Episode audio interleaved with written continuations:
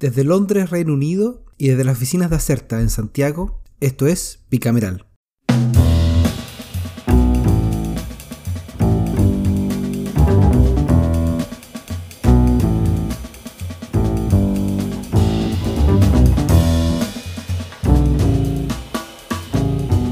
Bienvenidos al capítulo 57 de Bicameral. Fue otra semana intensa en el Congreso, partiendo con la admisibilidad de la acusación constitucional del ahora ciudadano Víctor Pérez, entonces era el ministro del Interior, eh, la cual deberá ser resuelta por el Senado la próxima semana. Esta es la cuarta acusación que ha sido admitida durante la presente administración de Sebastián Piñera y la primera que afecta a un ministro de Interior en ejercicio desde 1990. Y si de golpes al Ejecutivo se trata, la aprobación de un segundo retiro del 10% quedó zanjada en particular por la Comisión de Constitución, Legislación, Justicia y Reglamento, por lo que seguramente la tendremos muy pronto en la sala.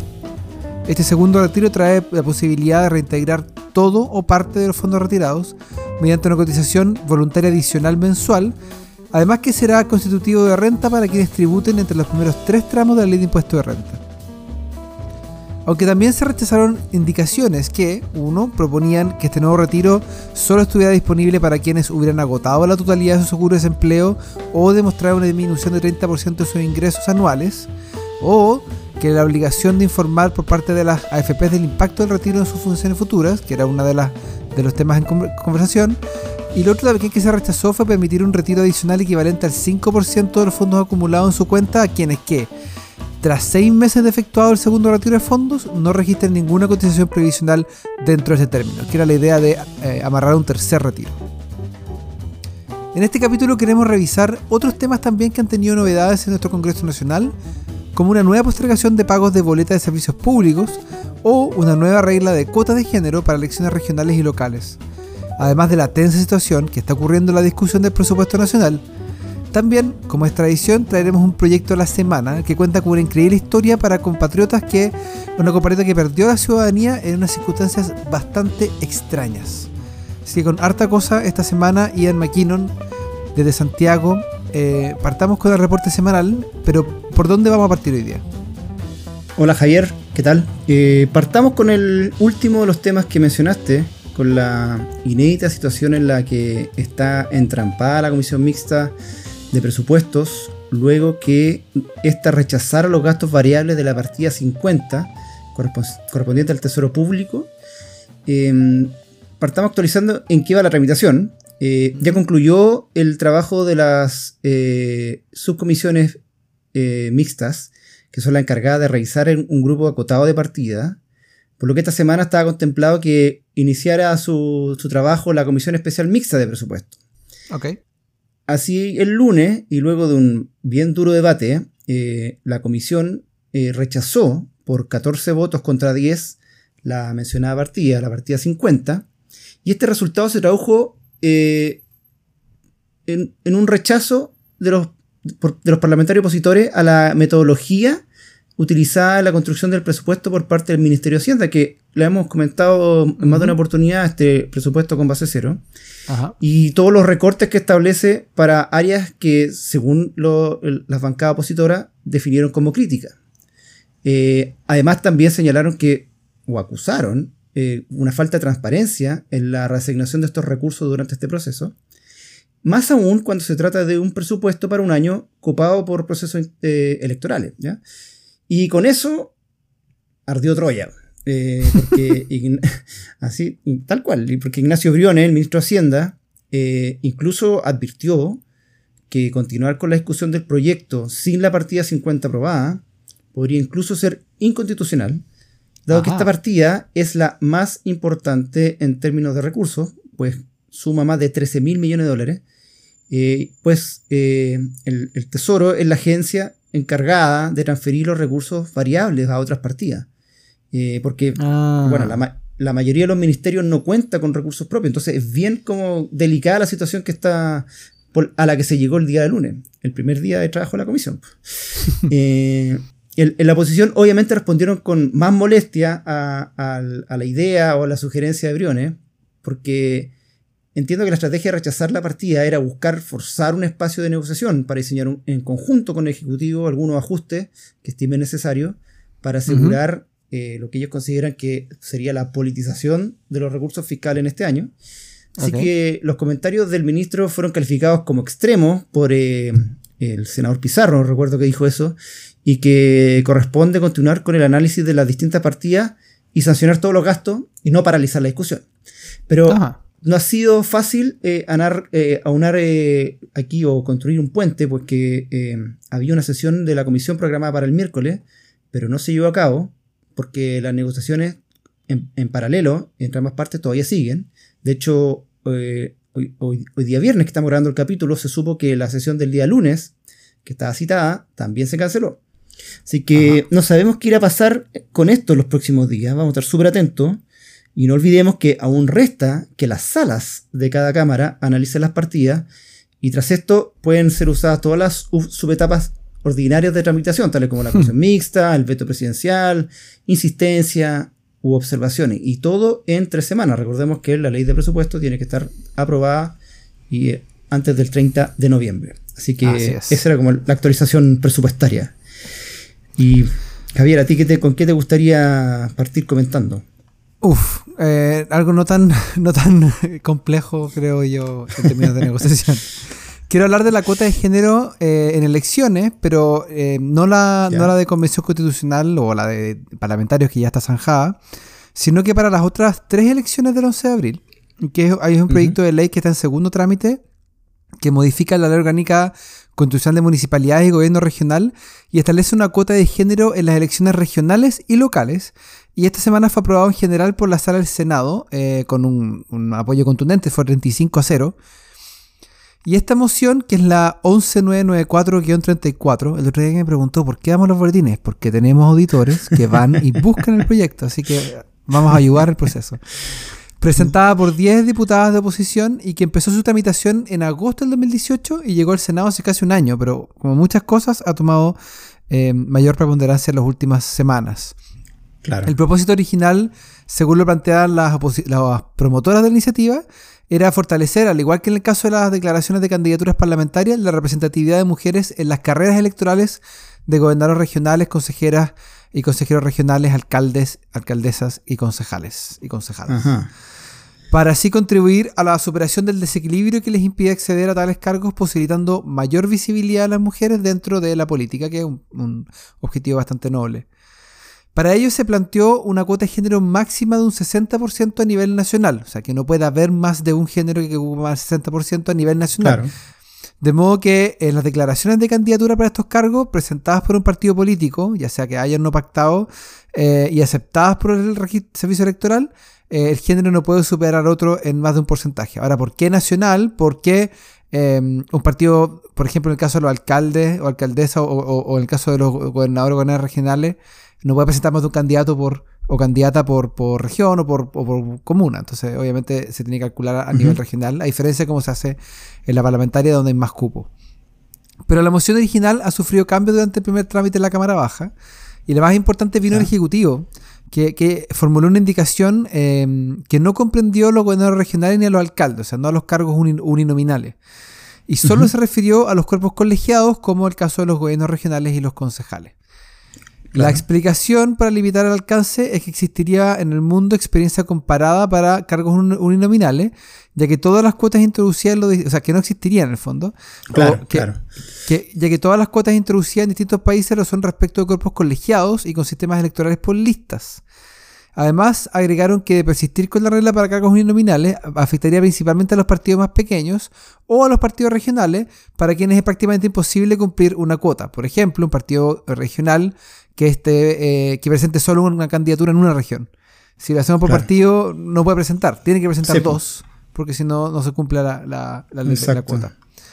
En el caso de partidos políticos que hayan o no pactado, cuyas candidaturas declaradas y aceptadas a nivel nacional sean tres, ni los candidatos hombres ni las candidatas mujeres podrán ser más de dos. Y por último, la infracción al cumplimiento tendrá como sanción el rechazo a la totalidad de las candidaturas declaradas. Aunque en realidad no es todo, el Ejecutivo aportó también una modificación que agregó un artículo transitorio eh, que dice que la ley solo se va a aplicar respecto a las próximas cuatro elecciones de consejeros regionales y concejales. Eso de los años 2021, 24, 28 y 32. Esto es bien parecido a lo que se ocurrió eh, a, la norma. Sí. Y en ese transitorio se consagra además la obligación del servicio electoral de remitir un año antes de la última elección, en la cual registra la ley, los antecedentes sobre la implementación de la misma comisión, de la misma la Comisión de Mujer y Equidad de Género y de Gobierno Interior, eh, que son de la Cámara de Diputados, y a la Comisión de Gobierno del Senado para discutir la extensión de las medidas sobre representación política de las mujeres. Ok. Dicho esto, voy a agregar un par de ideas sobre lo que pasó en la, o un par de, de comentarios sobre lo que pasó en la sesión. Ya. Todas las intervenciones que se escucharon fueron positivas y favorables a la idea de legislar la iniciativa, pero el diablo está en los detalles, como siempre. Algunas fueron un poco más allá y pidieron apurar la tramitación y quizá, que esto es lo más relevante, a ver si está alcanzado para estar aprobado antes de diciembre o, enero, o el 11 de enero, que es cuando se, se declaran las candidaturas eh, para las elecciones de abril. Como varios otros proyectos de la misma línea, corre contra el tiempo. Pero el hecho de que sea una comisión especial que esté revisando la moción ayuda, creo, a que la discusión en particular se ponga rápidamente en tabla. Hoy por hoy están en la comisión discutiendo el proyecto sobre el derecho de las mujeres de una vía libre de violencia, que es el boletín 11077, que cuenta con urgencia suma y que también está en segundo trámite y, ya de lleno en la votación de las indicaciones. Así que eh, puede ser que este nuevo proyecto de cuotas venga después de eso. Claro. Otro aspecto interesante a destacar, eh, además del apoyo transversal que recibe el proyecto en la sala en general, y ojo, recuerden que en el Senado los proyectos de ley suelen pasar dos veces por ahí Sí, pues. para que se vote en general y en particular. Eh, hemos conversado en el pasado que hay pequeñas diferencias entre, entre una Cámara y la otra. Es que la moción está siendo discutida por una comisión especial de la mujer encargada de conocer iniciativas y tramitar proyectos de ley relacionados y que está presidido por, eh, por la presidenta del, del- del Senado, que es Adriana Muñoz. Y que también está Isabel Allende, Ena von Baer, eh, Yasna Proboste y Marcela Sabat.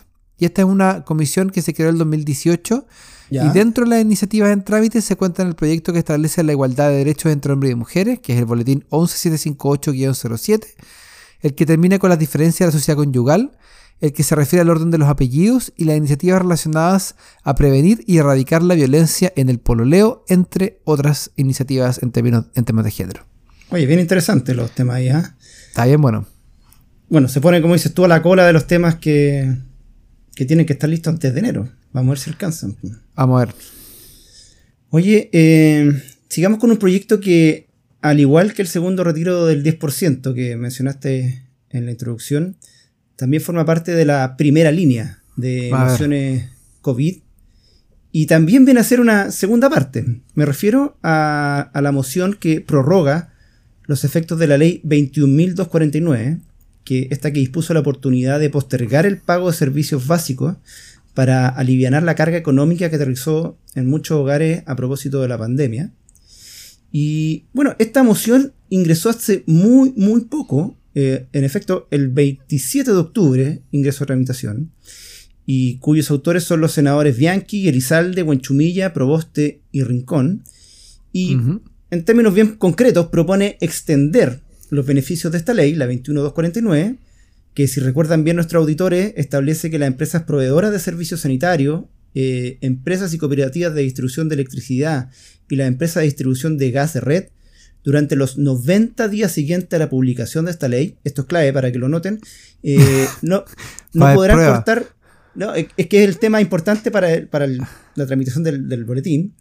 Eh, entonces, lo- una vez, a- 90 días después de la publicación de esta ley, no podrá eh, la empresa estas cortar el suministro por mora en el pago a clientes tales como usuarios residenciales o domiciliarios, hospitalarios y centros de salud, cárceles y recintos penitenciarios, hogares de menores en riesgo social, y, un- y una lista eh, bien acotada.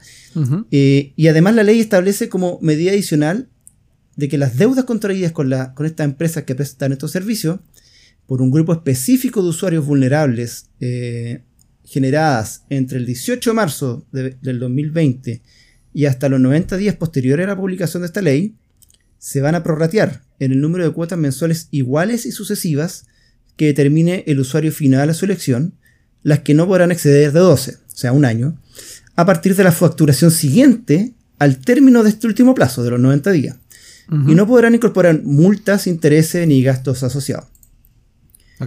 ¿Qué ocurre entonces? Como esta ley, la 21249, y por eso le decía que tomaran nota, se publicó a comienzos de agosto, el 8 de agosto para ser exacto, eh, a los derechos de a no corte el servicio y posibilidad de prorrateo le quedan menos de una semana al día que estamos grabando esta, este, este capítulo. Viernes 6 eh, de noviembre. o sea, le quedan, sí, le quedan dos días. eh, para que Esperando... su efecto dejen de tener vigencia. ¿Ya? Entonces, aquí sí que corrían contra el tiempo, si es que había interés de, solucionar esta, esta situación por el límite temporal. Así que la Comisión de Economía del Senado empezó a toda máquina a revisar el proyecto y el miércoles, de hecho, lo despachó a sala luego de varias horas de discusión. Y el Ejecutivo, a través del eh, ministro de Energía, Juan Carlos Llobet, pero también eh, vía el ministro de Obras Públicas, Alfredo Moreno, se hicieron parte de la discusión, pues entendieron que era razonable definir qué hacer frente al término programado de estos beneficios. Y sobre el proyecto, sí, eh, levantaron dos dudas principales. Primero, la eliminación de la focalización que proponía el boletín, pues, según el gobierno, implicaría dar un crédito sin intereses, incluso a las familias de más alto ingreso del país, algo que incluso podría afectar la sustentabilidad de las compañías también, sobre todo las más pequeñas, porque dejarían recibir pagos de, estos, eh, de, sus clientes que se acojan al beneficio, que sea un universo más grande que el que está actualmente determinado por la ley, que es bien acotado. Y segundo, la reprogramación automática que se propone, pues eh, y subrayo el automático, porque en, la ley actual hay que solicitar la, prórroga, perdón, el prorrateo.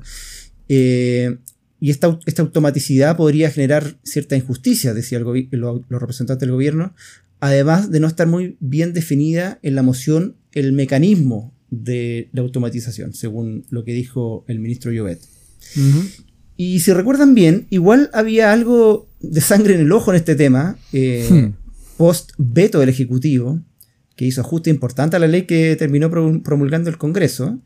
Y eso lo hicieron ver los senadores de oposición en la comisión, Álvaro de la Llana Proboste y la senadora Órdenes, que rapidito le indicaron a, los ministros que avanzarían con la propuesta sí o sí. Así que si querían corregirla, bien, pero si no, estas son mis palabras, bien también, ¿ya? Así que luego de una ronda de exposiciones de representantes de la industria involucrada, se fue de lleno a la votación en particular. Y en este camino quedó aprobado que los nuevos plazos de vigencia serán 270 días y no los actuales 90. O sea, de la ley actual se modifica el, número 90 o el concepto 90 días por uno de 270. Pero eso fue yo creo que lo único sencillo de aprobar. Pues cuando se llegó a la propuesta de 36 meses de prorrateo, eh, recordemos la actual ley permite 12 a solicitud del cliente, eh, las diferencias empezaron a aflorar. Por un lado el Ejecutivo señalando que tres años de prorrateo, perdón, 36, eh, perdón, tres años de prorrateo, era una carga pública, sí, era una carga pública desmesurada contra las empresas que proveen el servicio. Y por otra, eh, había voces de la oposición que indicaban que es el cliente el que debe decidir. Esto sin incluir si la continuación de los beneficios se adoptaba en forma automática o no, algo que por ejemplo para la senadora Proboste era clave, la automaticidad, eh, porque ella conocía de casos de personas que tuvieron muchos problemas para acceder a los beneficios en primer lugar. Y como toda negociación se llegó a un, punto yo creo que combina ambas posturas. A ver, ¿cuál es, cuál es el justo medio de este, de este teleserie? no sé si justo medio, ¿eh? no sé si justo medio, pero todos quedaron contentos y, y quedó con que, eh, con que el universo de beneficiarios actuales no se, no se generaliza, va a tener un, un plazo de 30 días adicionales para el solo efecto de acogerse a lo dispuesto en la postergación y prorrateo de pagos, el que podrá llegar hasta 36 cuotas. O sea, todos sacaron un pedacito de, o incluyeron un pedacito de su idea en la redacción de la indicación. Eh, y 15 días antes del vencimiento del plazo establecido, las empresas van a tener que remitir a los clientes finales la información correspondiente al monto de su deuda y eh, a las formas como pueden acoger al pago de esta. Entonces, yo creo que este tema debiera verse bastante luego en la sala del Senado, por lo, por lo que decíamos de los plazos.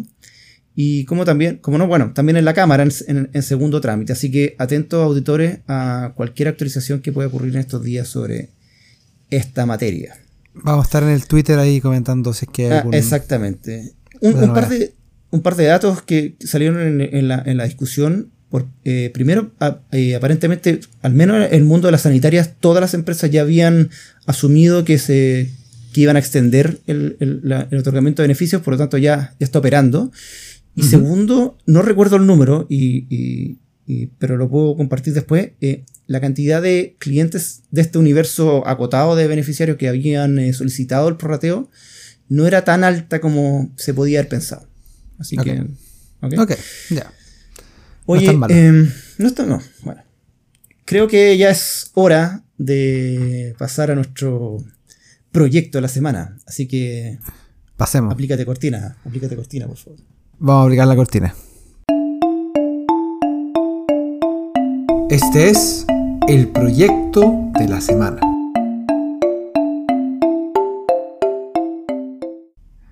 Para esta semana traemos un tipo de proyecto poco habitual por dos razones. Primero porque está suscrito por un grupo extremadamente transversal de senadores y senadoras. Me refiero que a Felipe Cast, Adriana Muñoz, Marcela Sabat, Francisco Chaguán y Alejandro Navarro. Todo el arcoíris. No, hace una cosa impresionante. Eh, y segundo, porque es un proyecto de ley que rehabilita la nacionalidad chilena, mira el, concepto, para doña Ana María Posada Montes. ¿Quién ah, es Ana ley con nombre y apellido. ¿Y por qué se requiere una ley para reintegrar la nacionalidad a doña Ana? Bueno, ¿cómo vamos a introducir esto porque lo sensacional es la historia de Ana María. El artículo 11 de la Constitución indica las causales por medio de las cuales se pierde la nacionalidad chilena. La primera establece que se puede renunciar de manera voluntaria ante la autoridad chilena competente y esta renuncia solo produciría efectos si la persona previamente se ha nacionalizado en otro país. ¿Ok? Eso básicamente porque eh, eh, hay tratados internacionales que establecen que las personas no pueden ser apátridas, no pueden quedar sin nacionales. Ahí les puedo contar una historia aquí eh, que hubo en, el Reino Unido al respecto, que es bien interesante. Sin embargo, antes de... Eh, vamos a la historia. Dice el proyecto que eh, Ana María Posada Montes, que nació en Santiago y hasta el año 2011 poseía la nacionalidad chilena por nacimiento y, la, y la nacionalidad estadounidense por filiación paterna. ¿Ya? Y está ahí porque, residiendo en Estados Unidos, tuvo que optar un empleo en el cual le pidieron que entregara su pasaporte temporalmente en el consulado de, Chile en Boston, dado que así lo exigía el proceso de selección. ¿Ok? Chuta. Sin embargo, antes de ir a entregar el pasaporte al consulado, llamó a su mamá en Santiago para que la llevara a buscar información en el registro civil e identificación para conocer todos los antecedentes oficiales de lo que significaba la decisión, que era la de entregar el pasaporte. El proyecto señala que una funcionaria del registro civil habría confirmado que no había ningún problema y que por ser chilena nacida acá y, de madre chilena puede sacar el pasaporte nuevamente cuando esté en el país. ¿Ok? Entonces ella fue a dejar su pasaporte. Ok, ya. Con esa información se dirigió al consulado de Chile en Boston. Chile tiene un consulado em, honorario en Boston. Honorario, sí. Por dos hermanos que históricamente han tenido este rol. Eh, famosos hermanos para la comunidad chilena en Boston. y entregó su pasaporte. Pero su acción, el, el cónsul honorario, que por lo demás no habla muy bien español, fue reconocida como una renuncia a la nacionalidad chilena. Ah, el hecho de que entregara el pasaporte, el cónsul lo anotó como renuncia. y aquí viene lo raro, lo, lo, creepy, es que la moción señala que en junio del 2018 Ana María volvió a radicarse en Chile y por esos días fue a la oficina de registro civil a renovar su identidad.